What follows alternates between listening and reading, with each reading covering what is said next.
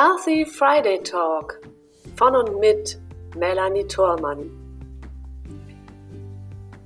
In diesen Experten-Talks begrüße ich jede Woche neue spannende Gäste rund um das Thema Gesund im Leben und gesund im Business mit Blick über den Tellerrand.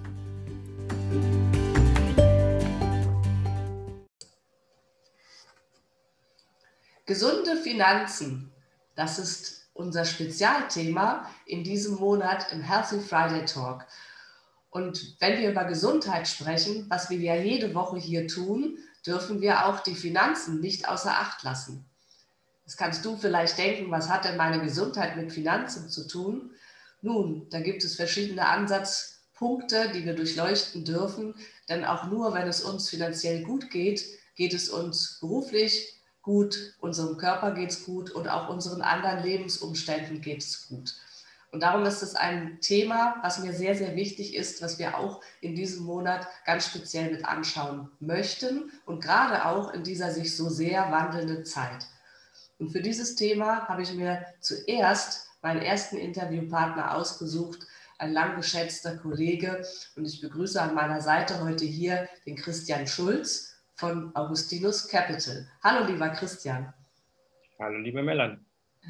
Schön, dass du da bist, dass du dir die Zeit genommen hast und dass du uns so ein bisschen mit auf die Reise nimmst für das Thema, was doch allseits so präsent ist und trotzdem immer noch so wenig Beachtung findet.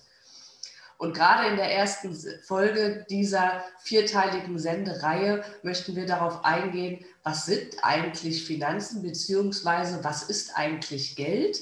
Was bedeutet das? Was ist die Historie des Geldes? und wie hat es sich über die Jahrzehnte, Jahrhunderte hinweg entwickelt und ist zu dem geworden, was es heute ist. Und lieber Christian, nimm uns doch mal ein Stück weit mit durch die Jahrhunderte. Wie hat sich denn Geld überhaupt entwickelt und was bedeutet das eigentlich? Sehr gerne. Danke erstmal für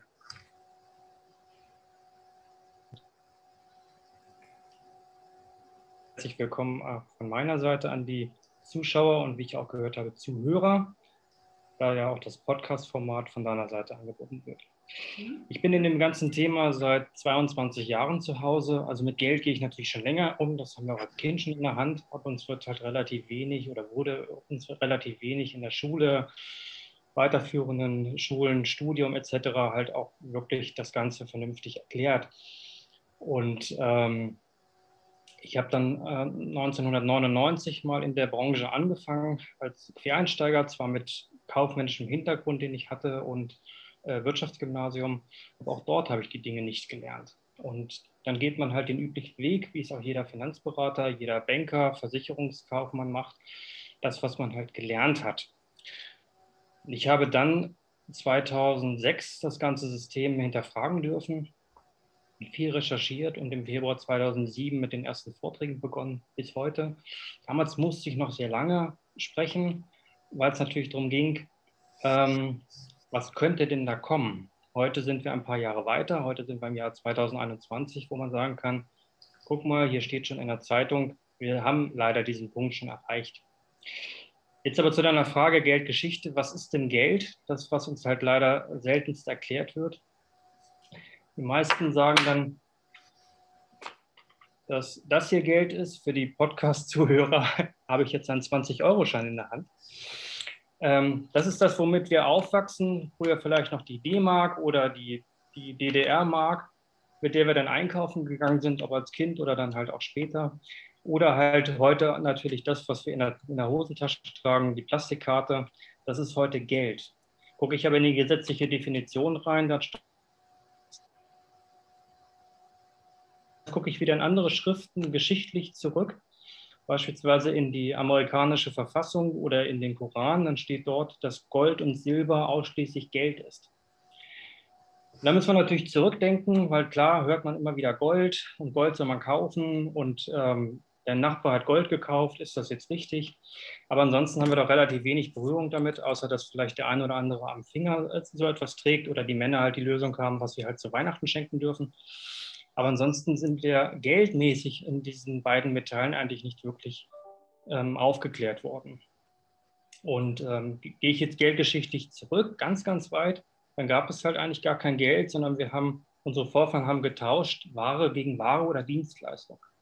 Das ist natürlich ziemlich schwierig, wenn ich zehn Brötchen haben möchte und der Bäcker sagt dann, ich bräuchte aber 20 Eier dann im Gegenzug dafür, aber ich habe gar kein Huhn, ähm, dann wird es halt schwierig. Dann, hat, dann haben die Menschen angefangen, äh, Tauschmittel zu finden, Seide, Salz, die Kaurimuschel etc.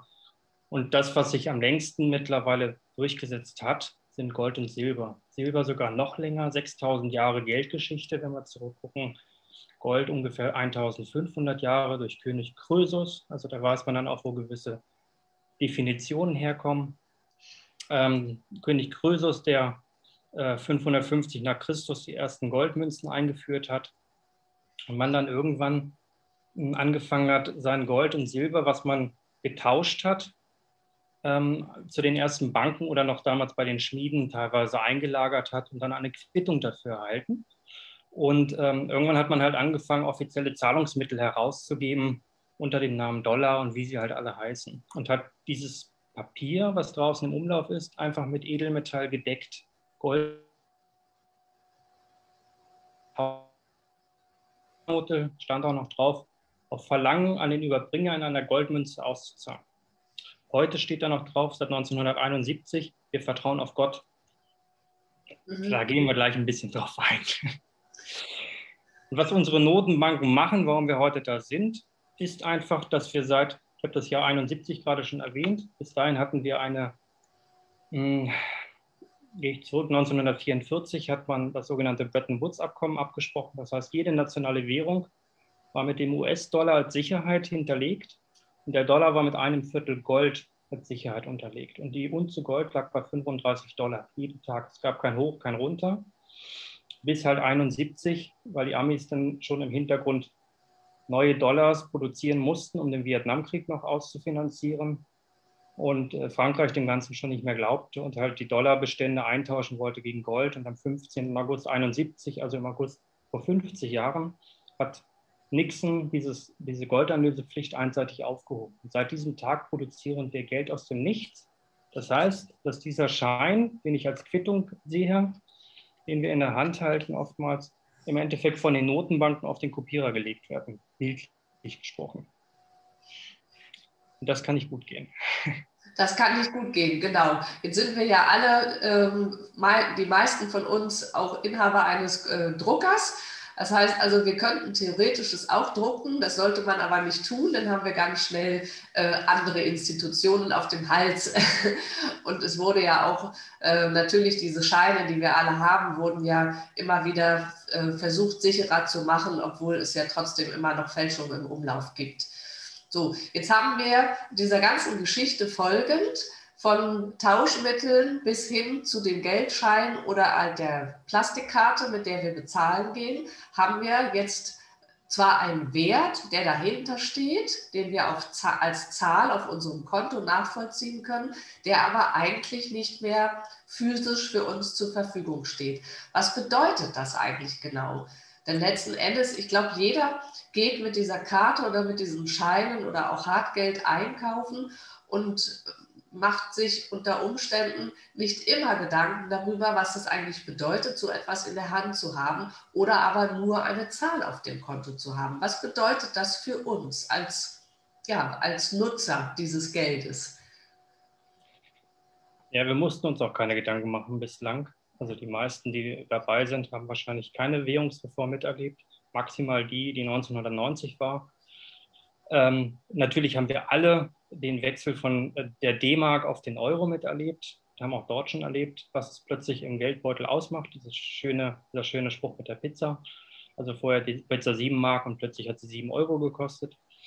Ähm, ich brauchte mir die Gedanken nicht machen. Interessanterweise, wenn ich wieder in die Geschichte zurückschaue, sind die Währungssysteme immer nach 60 bis 80 Jahren gebrochen. Warum? Weil die Menschen, die dann eigentlich berichten können und sagen, das habe ich miterlebt, kaum noch berichten können, weil die meisten schon nicht mehr am Leben sind. Und ähm, du hast das schöne Wort gesagt, Wert. Wenn ich jetzt diesen Geldschein nehme, die 20 Euro und halt einfach mal eine Unze Silber daneben und ich frage, was ist denn der Wert? Dann sagt jeder 20 Euro. Der Wert ist aber ein Stück Papier oder Baumwolle. was bedruckt ist. Das heißt, wenn du einen Block vor dir liegen hast, dann hast du gerade mehr Wert vor dir liegen als diese 20 Euro. Die 20 Euro funktionieren, weil mein Gegenüber noch daran glaubt, dass es 20 Euro wert ist und gibt mir halt im Gegenzug dafür Butter, Butter Brot, Brötchen, Strom etc. Mhm. Der Wert, der uns ändern. Das heißt, es sind 31,1 Gramm Feinsilber und das ist heute so und das war vor 100 Jahren so und das war vor 2000 Jahren so. Jesus wurde verraten gegen 20 Silberstücke, nicht gegen 50 Euro oder, oder 100 Dollar. Ja, also da sieht man immer ähm, den, den geschichtlichen Aspekt natürlich dahinter. Mhm. Und wenn wir jetzt äh, ein Stück weiter denken, du hast es ja gerade angesprochen, es ist eigentlich kein Wert mehr dahinter und jede Währungsreform wiederholt sich irgendwie immer wieder im Laufe der Geschichte. Was könnte dann uns jetzt bevorstehen aus der heutigen Sicht, die wir jetzt haben, in der ja auch sowieso schon inflationäre äh, Vorgänge sich abspielen und auch viele andere finanzielle Dinge, ähm, wie zum Beispiel Versicherungsgeschäft oder Immobiliengeschäft oder, oder, dass die sich einfach, ich nenne es jetzt mal vorsichtig, verändern. Ja? Was, was könnte uns denn da bevorstehen ähm, aus deiner Sicht, jetzt mal aus der Historie heraus betrachtet, weil in die Glaskugel gucken können wir ja alle nicht. Ne? Ein Stück weit schon. Also ähm, natürlich kann ich nie sagen und auch niemand anderes, ähm, wann passiert was aber es ist nicht mehr die Frage, ob was passiert. Also das sage ich ganz klar seit 2007. Natürlich hat der eine oder andere gesagt, das redet jetzt schon seit 15 Jahren. Es ist ja immer noch nichts passiert. Wenn man sich aber anschaut, was alles passiert ist und dass wir mittlerweile, dass eigentlich ja nur noch die Notenbanken, ob jetzt die Europäische Zentralbank oder die amerikanische FED, diese Systeme am Laufen hält. Das heißt nämlich Staatspapiere oder früher hießen sie in Deutschland noch Bundesschatzbriefe. Irgendwann wurden sie ja zu Wertpapieren. Wir haben dann auch nach und nach 2008 gelernt, dass nicht jedes Wertpapier auch einen Wert hat, aber meistens aus Papier besteht oder einem Versprechen. Siehe Lehman Brothers und Co.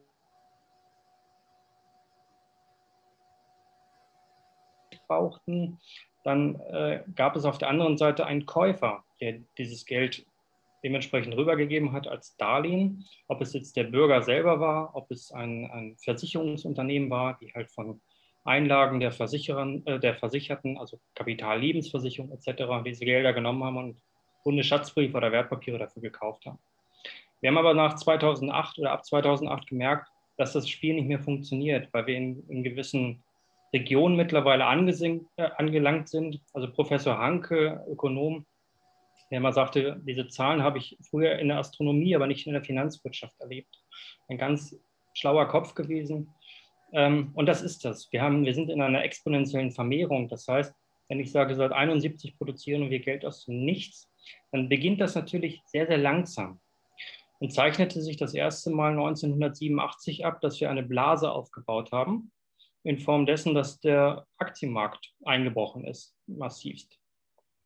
Man hat damals einfach mit frischem Geld den Markt wieder versucht, künstlich anzuheben. Hat ja auch funktioniert.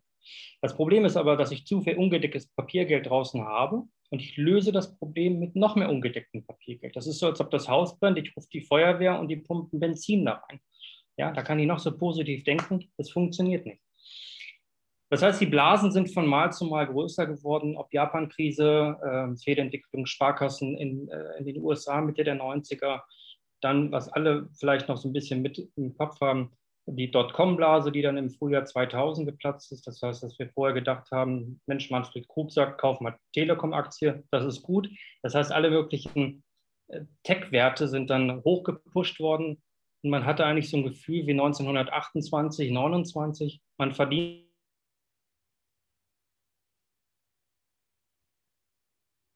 langfristig nicht Geld mit, also mehr Geld mit Geld verdienen als mit Arbeit. Und genau dort sind wir aber angelangt. Wir haben diese exponentielle Vermehrung und deswegen mussten die Staaten, wenn sie den, den Kollaps nicht hinnehmen wollten, der aber ja nur verschoben ist und nicht gelöst ist, ähm, durch Unmengen Geld äh, lösen oder äh, ja, den Kollaps nach hinten schieben, indem mittlerweile die Zentralbanken ja diese Papiere aufkaufen. Also jegliche ökonomischen Grundgesetze sind komplett ausgehebelt mittlerweile.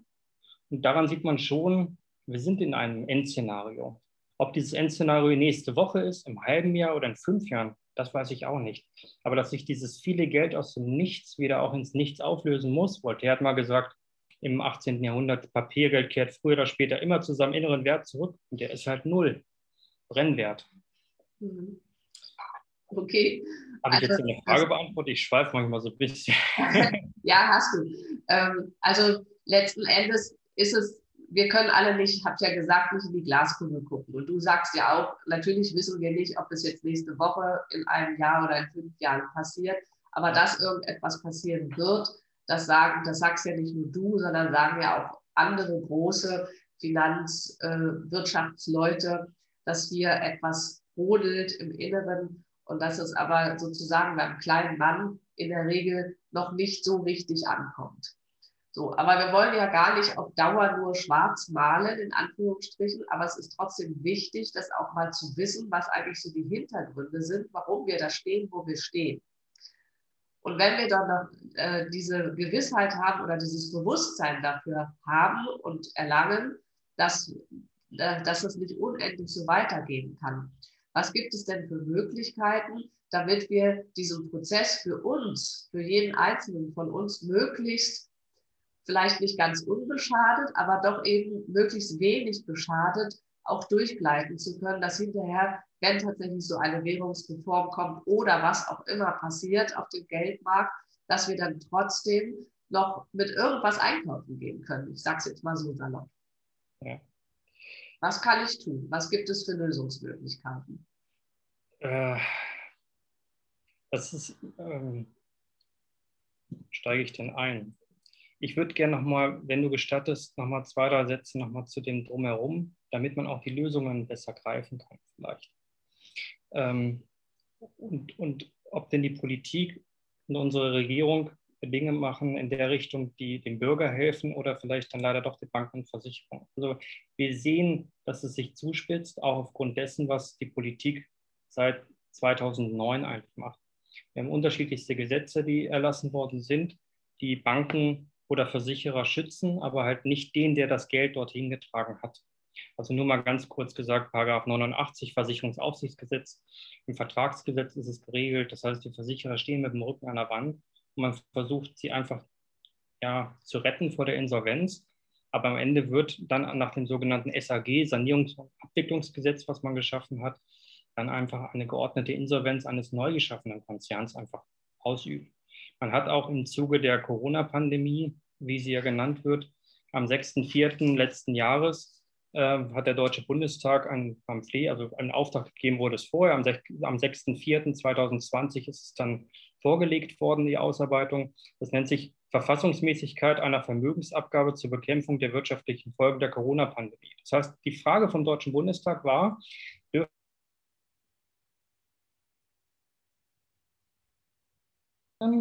oder haben wir dann ein verfassungsmäßiges Problem? Und in diesem, in diesem Pamphlet, was man sich auch online runterladen kann, ähm, steht ganz klar drin, dass wir das 1948 ja schon vollzogen haben im Zuge der Währungsreform, Lastenausgleichsgesetz, und dass dort das Verfassungsgericht keine Probleme sieht. Also diese Dinge laufen ja schon im Hintergrund und ähm, da leuchtet dann nicht nur eine Alarmglocke. Das stimmt, ja. Das, wenn wir jetzt bei dem Thema Edelmetalle sind, für mich ist es einfach nur dieses, es ist auch nichts Negatives, wie du sagst, sondern ich kann mich ja immer in jedem Lebensbereich entscheiden, gehe ich jetzt den Weg oder gehe ich den anderen Weg. Ähm, gut, der eine ist vielleicht ein bisschen angenehmer als der andere. Wenn ich jetzt beim Thema Edelmetalle bin, vor Jahren habe ich dann auch noch kiloweise das Zeug zu den Leuten nach Hause äh, teilweise geschleppt. Das mache ich heute nicht mehr, weil wir dürfen immer nicht vergessen, auch wenn ich diese Dinger kaufe, so eine Münze, so eine Unze, ob Silber, ob Gold, kleine Stücke, große Stücke, ähm, die Dame an der Aldi-Kasse oder beim Lidl oder beim Edeka, die hat keine Taste dafür auf ihrer Kasse. Das heißt, ich muss es immer zurücktauschen. Jede Kapitalanlageform, auch in der Vergangenheit, ist ja eigentlich nur dafür da, als Wertspeicher zu dienen. Das heißt, wenn ich heute sehe, eine gewisse Menge an Geld, repräsentiert eine gewisse Menge an Waren und Dienstleistungen. Und die möchte ich eigentlich nur speichern. Und in jeglichen Geldwerten ist das aber nie gelungen. Also unabhängig von dieser Krise, in der wir gerade sind, ähm, ist es auch trotzdem nicht gelungen. Auch die schöne alte D-Mark, die sich viele äh, zurückwünschen, hat 95 Prozent an Kaufkraft verloren in ihrer Geschichte. Ja? Ähm, und das, die Geschichte war ja nicht ganz so lang, wenn man das einfach mal insgesamt betrachtet. Das stimmt. Ja. Das heißt, ich muss es immer wieder zurücktauschen in dann gültige Währung, um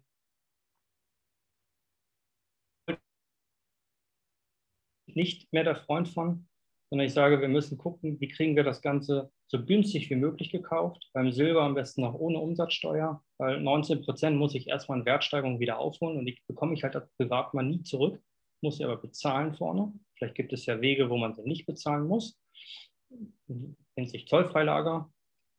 Ähm, und dass ich im Endeffekt ein komplettes Paket dahinter habe von Kauf, Abwicklung, Lagerung, Versicherung und hinten auch wieder Verkauf. Dass ich einen Dreizeiler einfach nur schreibe und in ein, wenigen Tagen oder ein, zwei Wochen das Geld wieder auf dem Konto ist. Dann meine Sicht heraus, dann macht es Sinn, weil ich habe selber auch erlebt mit dem größten Münzhändler Deutschlands, sitzt in Braunschweig, ähm, mit denen ich eine Zeit lang auch kooperiert habe. Das heißt, Münzen auch angekauft, Schweizer Vreneli, eine alte Goldmünze, Goldanlagemünze. Und dann gab es eine Rückgabe vom Kunden und der Betreuer bei MDM sagte mir dann, die brauchen wir gerade nicht. So. Das heißt, zu solchen Problemen kann es kommen. Und noch ein fast größeres Problem, was ich sehe, ist natürlich auch das Thema ähm, die, der, der Nachweis, dass das Material auch wirklich echt ist. Da Wolfram leider einen ähnlichen ähm, eine ähnliche Dichte hat wie Gold.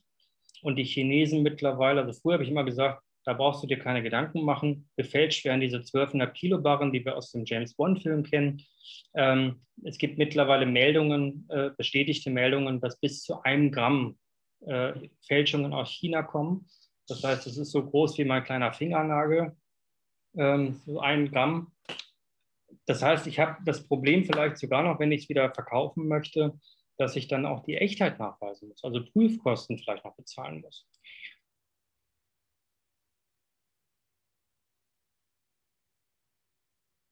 Aber Gold und Silber ist für mich gesehen die Basis, weil es ist das eigentliche Geld. Das heißt, ich hole mir einfach nur mein Recht wieder zurück, wenn ich ja sage, Mensch, die packen die Quittung, die wir halt Euro, Dollar, Slotty nennen, ähm, im Endeffekt ja bildlich nur auf den Kopierer, hole ich mir doch mein Recht einfach wieder zurück. Und das Schöne ist, man kauft momentan immer noch billigst, auch wenn ich das Wort nicht mag, aber es ist so. Wir waren ähm, in den Jahren 2008, 2009, als die Subprime und Wirtschaftskrise, Bankenkrise etc. ja zu sehen war, hätten wir alles Geld, was da war, wieder mit Gold decken wollen oder sprich den Goldpreis ja anpassen, ähm, hätten wir damals schon bei 50.000 US-Dollar die Unze liegen müssen. Und wir haben ja die Geldmenge seitdem nochmal mehr als verdoppelt was passiert ist. Wir haben alleine im Frühjahr letzten Jahres 1,2 Billionen aus dem Nichts, Euro aus dem Nichts produziert, ist nicht durch die Hauptmedien gegangen, ähm, was leider dann mal wieder zu den Banken gelaufen ist. Also nicht zu dem Friseursalon, der schließen musste oder andere Betriebe, die ja ihrem Geld teilweise hinterherlaufen und vor der Insolvenz stehen. Es ist in die Banken reingelaufen, um die Bilanzen aufzupolieren, denn sonst hätten wir ein, ein Sterben schon im Frühjahr 2020 gesehen. Nur was sind 1,2 Billionen? Die deutsche Wiedervereinigung mit allen Maßnahmen hat 1,6 Billionen gekostet. Dass man einfach mal greifen kann, wie viel Geld das momentan ist, was hier wirklich für das letzte Aufatmen nochmal aufgebracht wird. Mhm. Und beim, beim Edelmetall habe ich immer den Vorteil, ich habe keine Schulden drin. Wenn ich den Euro nehme, alleine nur in Deutschland, wir haben offiziell knapp über 2 Billionen äh, Euro an Schulden. Wir haben inoffiziell, wenn ich die Pensionsverpflichtungen dazu nehme, sind wir bei über 7 Billionen. Die ganzen Euro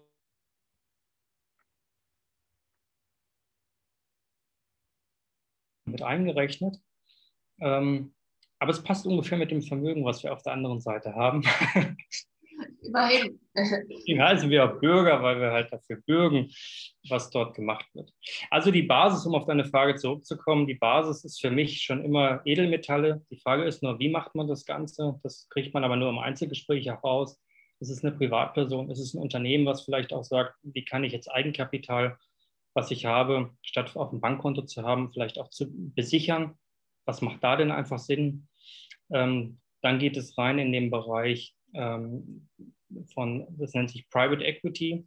Mhm, ganz kurz mal bitte. Äh, ja. Also das Thema Gold ist, oder überhaupt Edelmetalle äh, finde ich sehr, sehr wichtig, dass wir das auch hier ganz kurz mit angesprochen haben. Und ich möchte an der Stelle kurz darauf eingehen, dass wir nämlich genau in der nächsten Woche, also in der Folgewoche des äh, Healthy Friday äh, Talks, eine, auch eine Sendung haben, die sich genau mit diesem Thema auch nochmal etwas tiefer auseinandersetzt. Da sprechen wir dann über das Thema Goldwert schlägt Geldwert.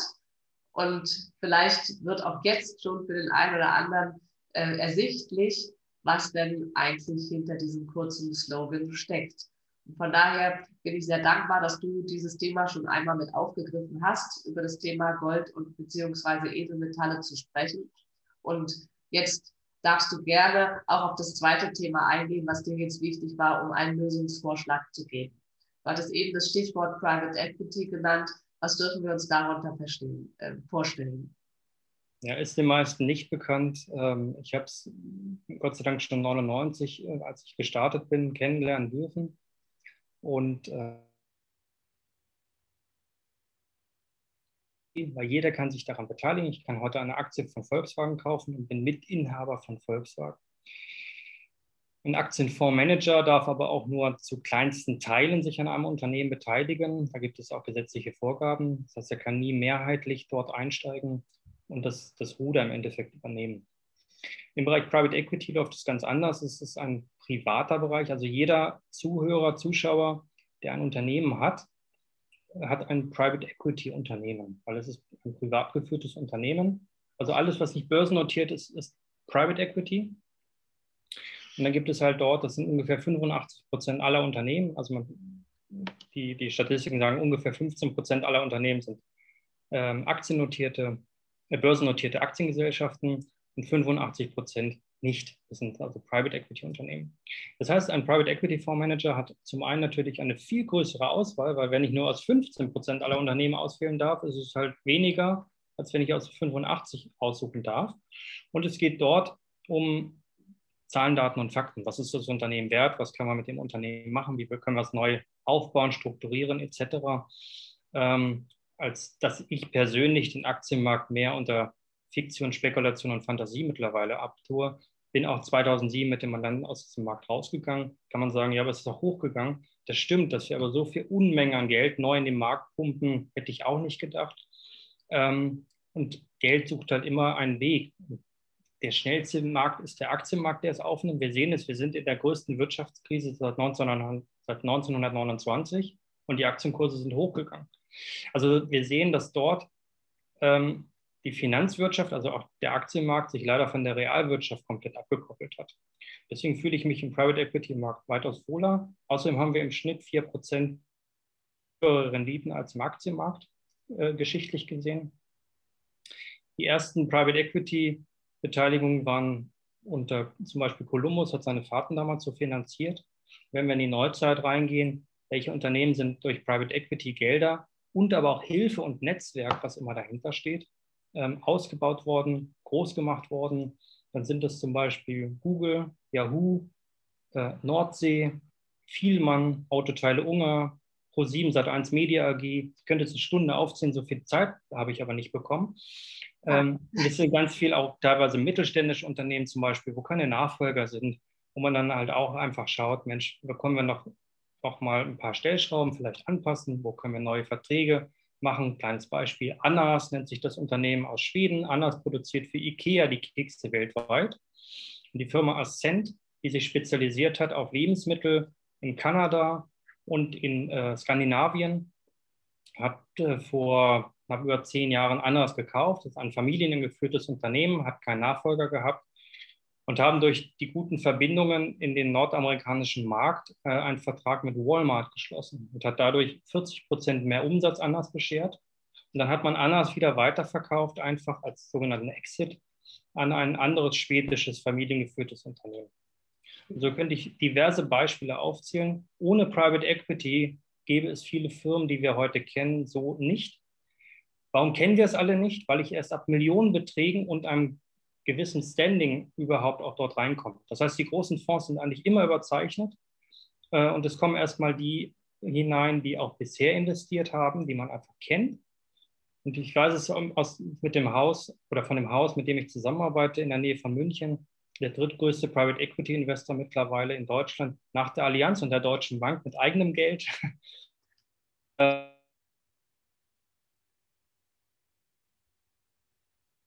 muss nur die Zugänge und die Möglichkeiten haben. Und ich weiß es halt dort, dass teilweise fünf, sieben, zehn Jahre nur Beziehungsmanagement mit diesen Private Equity Fonds äh, gepflegt wird, damit man dann irgendwann den goldenen Anruf bekommt, ihr dürft jetzt auch mal 10 Millionen investieren. Ja, das sind dann aber auch Fonds. Wir haben jetzt gerade, wenn ich hm, zum Beispiel den China-Fonds äh, sehe, der hat jetzt, die, die Investoren haben ähm, in den letzten Jahren schon 75 Prozent ihres eingesetzten Geldes wieder zurückerhalten. Wir werden jetzt in den nächsten Wochen sehen, dass ein Drittel eines Unternehmens von 100 gekauften ähm, 80 Prozent dessen, was die Leute mal eingezahlt haben, alleine nur zurückspült. Also dieser Fonds wird wahrscheinlich am Ende ungefähr das Fünffache zurückspülen, ohne Inflation und ähnliches einfach mal gerechnet. Das wäre natürlich noch ein On-Top. Ähm, aber die Kaufkraft ändert sich ja nicht. ähm, solche Dinge sind halt dort möglich. Und dadurch, dass wir immer eine breite Streuung haben, im international in am Ende in der Regel 1500 bis 2000 Unternehmen, ähm, Nordamerika, Europa äh, und natürlich auch der, der asiatische Markt, China, Indien, es sind nun mal die aufstrebenden Märkte ähm, habe ich dann ein ganz, ganz, ganz großes Sicherheitspotenzial. Mhm. Das Gleiche, was wir bei den Edelmetallen haben, finde ich natürlich auch beim Thema Diamanten wieder. Das heißt, wir haben einen, einen uralten Vermögenswert, den ich aber auch nicht aus dem irgendwo, aus dem Nichts nachproduzieren kann. Natürlich kann ich künstliche Diamanten heutzutage erzeugen. Wer aber wirklich einen Diamanten kaufen möchte, möchte einen Diamanten kaufen und nicht etwas, was im Labor gezüchtet wurde. Und man kann das natürlich auch ähm, überprüfen, ist das denn ein künstlich gezogener Diamant oder ist das ein echter durch die verschiedenen Einschlüsse. Mhm.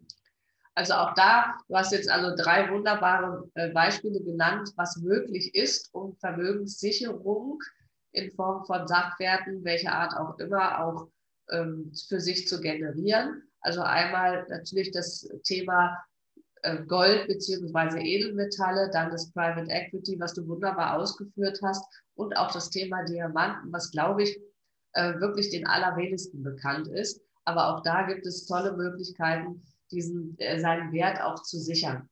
Nicht nur ihn am Finger zu tragen, sondern ihn auch dort als Wertanlage zu sehen.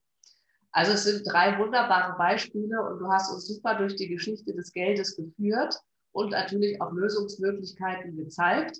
Und bevor unsere Zeit jetzt gleich zur Neige geht, ich weiß, du könntest Stunden erzählen, aber wir werden ja auch in den nächsten Wochen nochmal drauf eingehen. Aber vielleicht hast du jetzt noch einen Punkt, der dir ganz besonders wichtig ist, dass du ihn heute gerne uns mit auf den Weg geben möchtest. Dann lass uns dann daran jetzt teilhaben.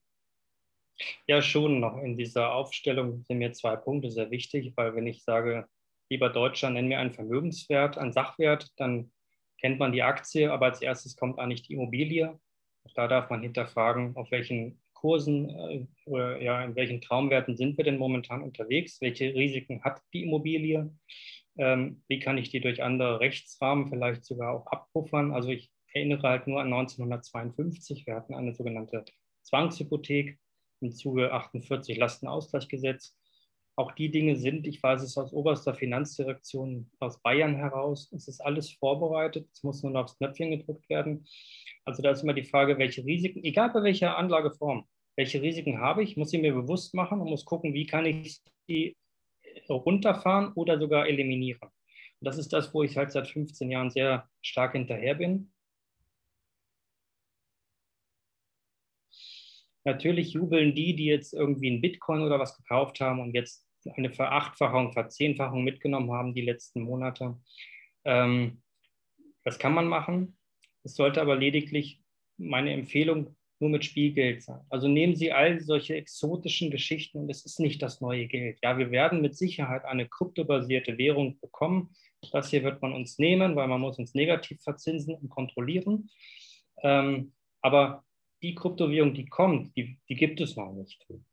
Ähm, das ist wie Baden-Baden oder Bad Harzburg, schwarz oder rot. Es kann gut gehen, kann aber auch genauso in die andere Richtung laufen. Wir können auch dort 90 Prozent Einbruch haben. Also bitte nehmen Sie 5, 10, vielleicht 15 Prozent des Vermögens lediglich in solche Dinge zu investieren. Da gehören nicht 80 Prozent rein. Es gibt so den schönen Spruch, damit könnte man sehr gut schließen, Gier frisst Hirn.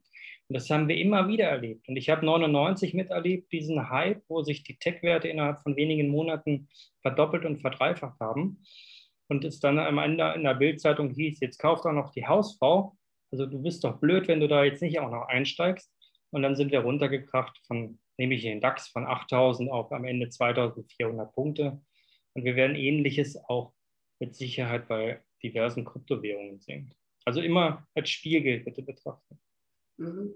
Gier frisst Hirn. Ein sehr schöner Spruch, den lassen wir jetzt tatsächlich mal so stehen, um zu schauen, wie stelle ich mich gesund in meinen Finanzen auf. Weg von der Gier, rein ins Hirn und zu schauen, was macht wirklich Sinn in meinem eigenen Fall und auch von der Geschichte des Geldes her, um dann für jeden Einzelnen von uns die richtige Lösung zu finden. Vielen, vielen Dank, lieber Christian, dass du uns so ausführlich mit in, dieses, in diese Geschichte hineingenommen hast und auch in die Hinter Hintergründe, die sich da auftun, nicht nur bei uns in Deutschland, sondern weltweit. Und ich glaube, wir haben heute ganz viel mitgenommen. Und wenn du, lieber Zuhörer, liebe Zuschauer, jetzt mehr darüber wissen wollen, erstens haben wir natürlich hier unten auch die Kontakte zu dem Christian mit verlinkt. Und zweitens würde ich mich freuen, wenn wir uns auch in der nächsten Woche und in den nächsten drei folgenden Wochen hier wieder treffen, wenn es heißt Healthy Friday Talk von und mit Melanie Thormann zu dem Spezialthema gesunde Finanzen. Vielen Dank fürs Zuschauen und Zuhören und bis ganz bald. Und vielen Dank, lieber Christian. Ich danke auch. Alles Gute.